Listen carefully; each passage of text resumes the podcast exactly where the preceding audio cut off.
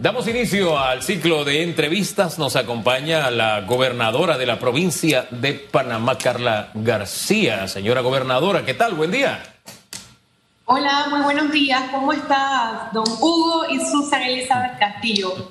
Bueno saludarlos. Qué bueno que eh, un saludo a todos los televidentes. Qué bueno que amanezca y que se sonría al entrar aquí al programa. Es parte, requisito fundamental. No nos Ese es el código QR aquí, la sonrisa. No nos gusta rodearnos de, gente que venga como brava, así, amargada. No, eso no procede. Mire, aquí leo un anuncio que hay hoy en el diario de la prensa, dosis de refuerzo. Eh, voy a arrancar por allí, porque estando en Camerino, el maquillista me decía, desde los 26 años, Susan, está la tercera dosis de refuerzo. Y es que, es que yo no entendí eso. Eh, creo que es para las personas con enfermedades crónicas las que es de, de, 18 años hacia arriba. Y quisiera que arrancáramos por ahí para explicar esta tercera dosis de refuerzo de vacuna, para quiénes son, en las edades y en qué son permitidas otras edades de acuerdo a, a qué depende, para que esa parte nos las aclare, por favor.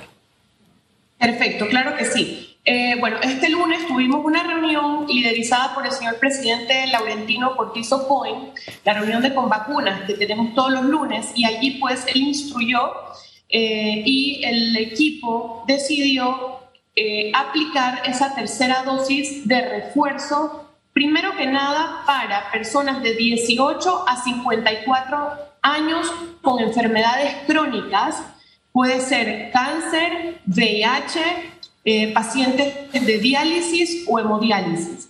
Y también se aplicará la vacuna, esta tercera dosis de refuerzo para personas de 55 años en adelante, a toda la población de 55 años en adelante.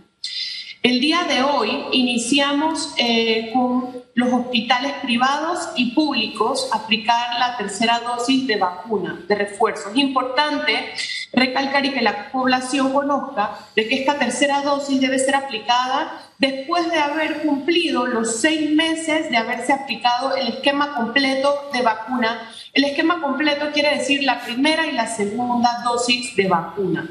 Importante también que la ciudadanía conozca que si no se ha aplicado su segunda dosis, que vaya y la quiera. ¿Por qué? Porque una sola dosis solamente cubrirá un 35% de eh, la enfermedad o, del contagiarnos del virus.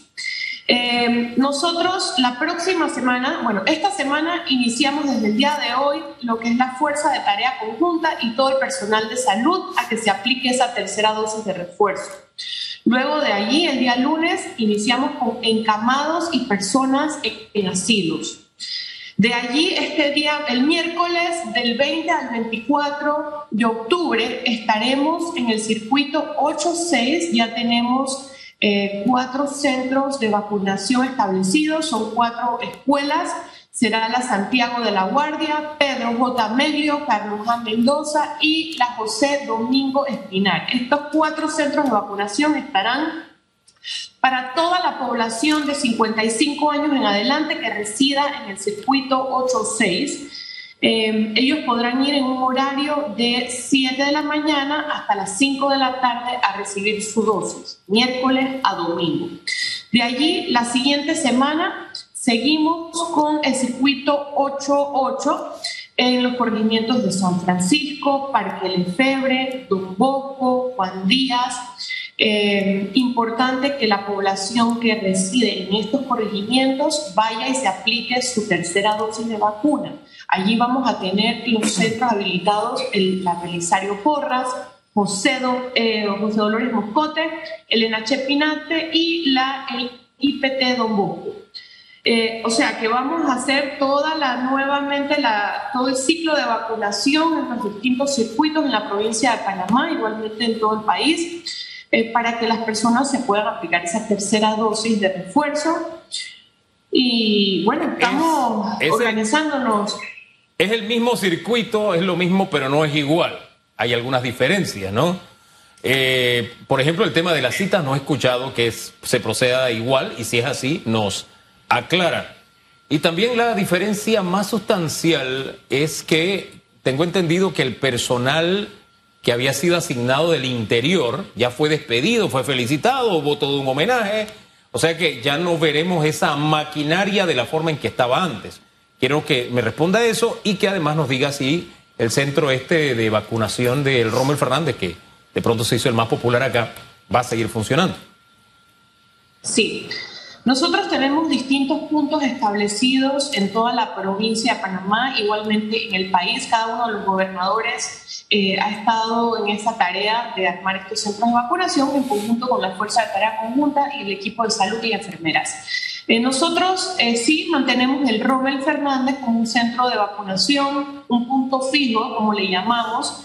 está abierto por ahora todo el mes de octubre, noviembre va a estar habilitado eh, no tengo fecha todavía de cierre, eh, hasta el momento pues lo mantenemos abierto. También hemos habilitado eh, Alta Plaza Mall, tenemos habilitado El Dorado Mall, en Villa Zaita, Villa Zaita Mall, que es Panamá Norte para toda esa población de allá, el circuito 810, Tocumen, Pacora, San Martín, todos estos corregimientos. tenemos habilitado el Megamall que ha sido un punto muy efectivo. En San Miguelito tenemos eh, Los Andes Mall y Villa Lucre Mall. En Chepo, el Hospital de la Caja de Seguro Social. Todos estos centros están habilitados de miércoles a domingo en un horario de 9 de la mañana a 5 de la tarde como puntos fijos. Allí usted puede asistir y no necesita cita para este, acudir a recibir su dosis. Importante que no se haya aplicado ni la primera o, la, o le hace falta su segunda dosis, que puede eh, ir sin ningún problema en el horario que he indicado a estos puntos. Ahora, eh, es importante que las personas... Necesito, necesito ir interrumpiéndola, porque si no la gente se me enreda y así vamos respondiendo para que no sea un, un tramo largo de información. Ok, reiterar la dosis de refuerzo vacuna Pfizer mayores de 55 años. Número uno, mensaje importante, dos, personas de 18 a 54 con ocupaciones de alto riesgo eh, o enfermedades crónicas, pero eso sí, tienen que tener seis meses de aplicada la segunda dosis de Pfizer. ¿Quiénes son esas personas con ocupaciones de alto riesgo? ¿Quiénes entran aquí? Hay que hacer mucha docencia para evitar que la gente acuda a lugares y que no le corresponda. Porque luego, cuando veo este cronograma de vacunación, veo que los trabajadores de salud, eh, público y privada, y la fuerza de tarea conjunta, al igual que asilos y casas de hogares, los centros de vacunaciones van a ser en sus propios sitios de trabajo o en los propios asilos y casas hogares.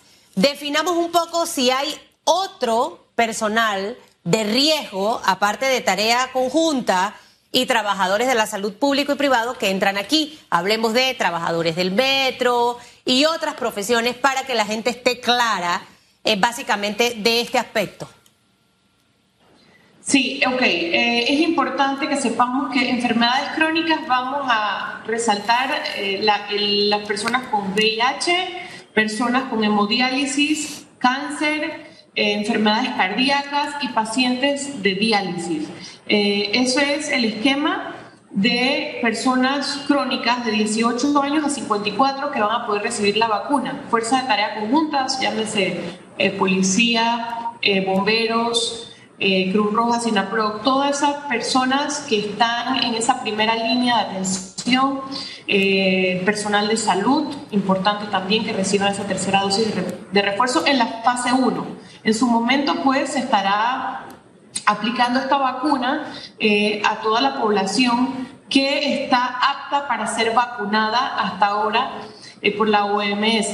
Pero eh, es importante que ahorita mismo destaquemos que la prioridad es este tipo de población, las enfermedades crónicas que he mencionado, las personas de 55 años en adelante y todo ese personal de salud y de primera línea pues que atiende personal y público. La provincia campeona, por llamarlo de alguna forma, en vacunación es Los Santos. Allá la gente decidió, ¿sabe qué? Esto es serio, hay que vacunarse. Y sin miedo fueron a vacunarse. ¿Cuál es la cobertura que tuvo Panamá, la provincia de Panamá, en esta primera ronda de las, de las dos dosis? saber si por lo menos está de subcampeona o logró la medalla de bronce, no sé, ubíqueme dónde quedó Panamá. ¿Qué porcentaje de cobertura hubo? Bueno, Recordemos que también eh, a la provincia de Los Santos muchas personas emigraron eh, de otras partes del país. Eh, Panamá, la provincia de Panamá le corresponde el 65% de la población total del país, que es una cobertura bastante amplia. sí les puedo mencionar que en el, a nivel del país de Panamá, el 75.6% de la población meta eh, que podía recibir la vacuna está vacunada. Nosotros estamos en ese aproximado. Así que pues eh, eh, por ese lado no estamos en, en casi el 100%, pero seguimos reforzando la comunicación y haciendo docencia a las personas que es importante que vayan a vacunarse.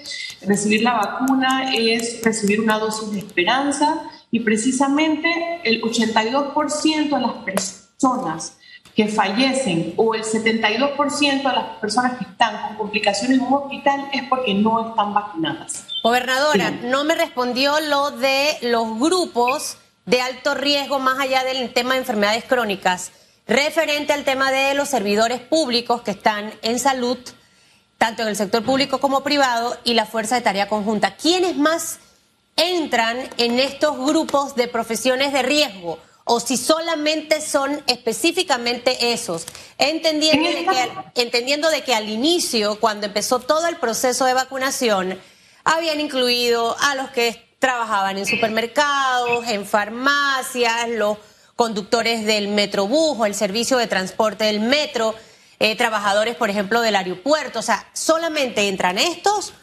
o, o entran otros grupos más en cuanto al tema de profesión, no enfermedad de alto riesgo? Sí, en este momento la información que yo manejo es que es el personal de salud, fuerza de tarea conjunta, personas con enfermedades crónicas de 18 a 54 y personas de 55 en adelante. Es la información que yo manejo hasta hoy. Eh, si incluimos en esta primera fase otros grupos que puede ser que se vaya dando en la medida que vaya llegando más vacunas, porque tenemos eh, bastantes vacunas aquí y pues por llegar, eh, estoy segura que se van a ir incluyendo otros grupos que pueden ser de riesgo, como usted bien indica, Susana. Ahora, dentro de los anuncios que ha hecho el Ministerio de Salud está, debes llevar la tarjeta de vacunación para poder ser atendido. ¿Qué ocurre si la persona no tiene la tarjeta? Eh, puede llevarla a través del código QR. Pregunta número uno. Pregunta número dos. Verifícate eh, en vacunas.panamasolidario.go.pa. Usted hablaba de que no es necesario sacar citas para esta tercera dosis. O sea, las personas simplemente acuden a los centros que usted mencionó mientras estén dentro de este grupo de enfermedades de alto riesgo, básicamente porque el resto van a acudir a sus lugares de trabajo para vacunarlos. Eh, o, cómo, o cómo debe hacer, o cómo sabe, para qué verificarse, si no tiene que sacar cita, para que esas dos dudas me las pueda aclarar, por favor. Claro que sí. Ok, eh, lo que hablaba de que podemos ir sin cita es a los puntos fijos a personas que no han recibido su primera dosis, que quieren ir a, pues, a vacunarse o quienes les haga falta su segunda dosis para completar su esquema de vacunación. Eh, esto es en los puntos fijos, que son los moles que acabo de eh, mencionar. Para ir a los centros de vacunación en las escuelas, ya que la población es bastante eh, extensa, en el circuito 86 tenemos alrededor de 80 mil personas de 55 años en adelante que deben recibir la vacuna. Es una población bastante amplia. Eh, sí pueden llegar con su código QR si no cuentan con su tarjeta de vacunación. Igualmente, eh, cuando allí se verifique su cédula, se podrá ver de que ellos han recibido su vacuna. Eh, allí sí yo creo que es importante que se verifiquen, eh, Susan. Las personas sí deben entrar a vacunas.panamasolidario.gov.pa eh, para poder verificar el día y hora de su cita, para tratar de llevar un proceso ordenado y que no tengamos pues largas filas, ya que en esta ocasión no tenemos 19 centros de vacunación como los manteníamos eh, cuando iniciamos las jornadas. Entonces solo van a ser cuatro centros, pero es importante que sí se verifiquen las personas para ir a lo que son las jornadas de vacunación en escuelas. No sé si copié mal, pero me dijo que en Panamá están aproximadamente en un 25% de la población que no se ha vacunado, que no ha recibido sus dos primeras dosis. ¿Me aclara si eso es así? Sí, aproximadamente hay, una población aproximada del 25% que no ha recibido este, su dosis de vacuna. Entonces estamos en en este momento donde tenemos estos puntos fijos que es importante seguir recalcando y seguir comunicando a la población de que tenemos estos puntos habilitados de fácil acceso, sin filas, sin citas, para que puedan ir y recibir esa, esa dosis de la vacuna de COVID. Eh, iba a ese aspecto. ¿Saben por qué no se han vacunado? ¿Hay inteligencia que les haya dicho ya? O sea, no es que no se han ido a vacunar porque tienen miedo. De verdad, la información, se ha recogido información científica de por qué no se han ido a vacunar y si científicamente también van a iniciar en la provincia de Panamá algún plan de comunicación, porque ya no se puede seguir diciendo lo mismo. Si ya después de más de un año todavía estamos en estas y un 25% no se ha vacunado, entonces hay que cambiar la estrategia. Como usted está a cargo de la provincia de Panamá, ¿cuál será esa estrategia? Primero, saber si saben por qué, conocer si saben por qué no se han vacunado. Y segundo, qué nueva estrategia se va a desarrollar, porque 25% es uno de cada cuatro. Eso es grande, eso es mucho. Siento que todavía hay personas que están llegando a, recibir esa vacuna. Nosotros llevamos eh, cada uno de los días que terminamos la jornada de vacunación, quienes están aplicando su primera dosis, quienes están recibiendo la segunda. Todavía tenemos mucha población que se está vacunando. Hay personas que de repente no fueron, no se enteraron eh, cuando estábamos en su circuito, personas que podían haber estado con COVID en ese momento, otros que querían esperar a ver que la mayoría de la población estuviese vacunada y que no pasó nada, porque es lógico, es normal que las personas puedan tener cierto temor. Eh, eso es así, eso, eso pasa en, todas, en todos lados. Muchas veces hay personas que de repente pierden la conciencia un momento, se desmayan o tienen eh, ataques de ansiedad cuando reciben la vacuna, porque es lógico es un proceso nuevo, eh, pero sí se están recibiendo eh, todavía personas que se están vacunando en esa primera dosis. Yo creo que soy muy optimista y estoy segura de que con todo este refuerzo eh, y toda esta docencia que se está haciendo a la población, tendremos personas, más personas vacunándose en esa primera y segunda dosis. por supuesto que siempre hay grupos antivacunas y bueno, eh, tenemos que seguir machacando a la población y hablando para que las personas vayan y se vacunen y comprendan la importancia, ya que eh, esto evita pues, complicaciones en la mayoría de la población, de quedar en un hospital o hasta fallecer. La logística que van a tener en esta tercera dosis debe ser mejor que para la primera y la segunda. Eh, están coordinando esto y se lo digo porque eh, había centros que estaban llenos de gente, las filas, el sol, mientras que ibas al Rommel y era mucho más rápido hacerlo en el vehículo. Este, ¿Cómo van a controlar todos estos temitas que se dieron al inicio del proceso de vacunación? Que, por ejemplo, muchos de ellos, quizás adultos mayores con enfermedades crónicas, no puedan estar de pie, licenciada. Y tienen, o sea, ¿cómo va a funcionar? Veíamos a una eh, una gran cantidad de servidores públicos, de hecho, ministros, subdirectores y directores encabezando precisamente esa logística de vacunación en ciertos sectores. Para esta tercera jornada, vamos a ver nuevamente esto. ¿Va a mejorar quizás lo que se tenía que haber ajustado primera y segunda dosis? Sí, eh, Susan, yo, yo eh, personalmente acudía a, las, a los centros de vacunación, y estaba verificando personas, muchas veces te tengo que decir que personas que no eran del circuito, que no estaban convocadas, llegaban y eh, se le pedía a la población verificar su cita o que esperara en el momento que le llegaba la misma y pues las personas la verdad no respetaron esta, esta forma de, de trabajar para que fuese el proceso más ordenado. Teníamos, por ejemplo, en Caledonia, eh, personas de Panamá Oeste que estaban acudiendo y haciendo fila para vacunarse, personas de San Miguelito. En San Miguelito me tocó ver muchas personas de Betania que estaban yendo a vacunarse. Eh, las personas iban sin cita, de repente, no, no, es que hoy eh, me toca el sábado, pero voy a ir el, el, miércoles a vacunarme porque no puedo ir tal día. Entonces, sí le pedimos a la población que respetemos el tema de las citas y que vayamos a donde nos corresponde, porque precisamente se está haciendo un orden cronológico, Pero, ya que el circuito 86 fue el primero que se vacunó. Lo que le preguntaba es el resto, eso no.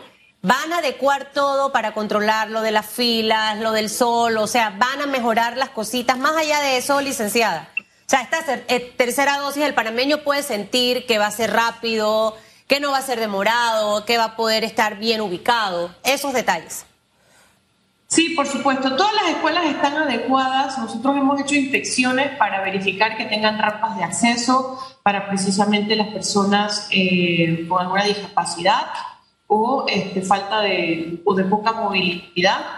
Eh, lo importante es que tengamos bastantes eh, salones de vacunación habilitados para que se pueda atender la población y que respetemos eh, también el tema de cuándo es nuestra cita para poder que llevemos un proceso ordenado, pero sí este, tenemos espacios de espera y yo creo que todo debe fluir en perfecta condición. Carla, disculpe que le cierre con otro tema, pero usted tuvo una experiencia con el ítem residuo. Ese es un debate ahora mismo en la Asamblea Nacional. Se debe mantener el cálculo del residuo, la figura del residuo. ¿Qué hacer con la figura del residuo, Carla? ¿Por qué me imaginé que me iban a preguntar eso? Bueno, entonces usted tiene una respuesta. Seguro que sí. Mire, de verdad le tengo que decir que no he estado tan metida viendo los temas de las reformas electorales, eh, pero sí considero que se debe llevar un amplio debate, eh, que todos los sectores involucrados o que tengan inquietud en estos temas, que lo estén, que estén involucrados y que se tome la decisión que las mayorías consideren. Definitivamente sí considero que debe ser un voto a voto. Eh, ya que por, supuesto yo saqué más de 21 mil votos y por supuesto considero debería estar hoy en la Asamblea representando a esa población que me dio la oportunidad, que creyó en nosotros como una nueva propuesta. Pero bueno, dejemos eh, que los distintos eh, grupos se reúnan y sigan debatiendo y que sea lo que la mayor de la población sienta eh, comodidad. Eso es lo que yo quiero. Y que se vea reflejado pues, en, en, estas reformas la voluntad del pueblo. Vamos a dejarlo hasta ahí. Oiga, no, espérese, una pregunta. Usted le quedó, usted le quedó. El que quedó fue el, Cristiano, el presidente de la Asamblea. ¿Con cuántos votos quedó él, Hugo? Eh, eh, ella se debe acordar. ¿Con cuántos votos quedó? Eh, el doctor Adames, sumando sus votos del el PRD, y de el Molinena obtuvo 32 votos arriba mío. 32, pero sumando, pero de él solito, solito de él, de él. Sí, este, del, del, bueno, en la votación por el PRD, pues yo sí obtuve muchos más votos que él. Esa matemática la voy a hacer, Carla. yo lo recuerdo. Yo recuerdo lo que pasó, pero la matemática sí la perdí. No, no, no, recuerdo el, tema, pero eh, yo sé que hay alguien que me va a poder dar los numeritos. Yo, los tengo, yo te los, yo te los voy a pasar. Le voy a decir a clienta que me dé tu teléfono y te voy a llamar. Autorizo a, la productora que se lo dé, porque Hugo mi teléfono lo da a diestra y siniestra. Catherine, puedes dárselo ahí a la señora Carla. Mándele el mío. Bueno, no usted lo tiene. Mándelo, mándele información. Gracias. Que tenga buen día, gobernadora. Como en la vida, ¿no? Gracias. Buenos días. Que estén muy bien y a la orden siempre acá desde la gobernación. Igual, igual, igual. Lléveme a sacar las balotas.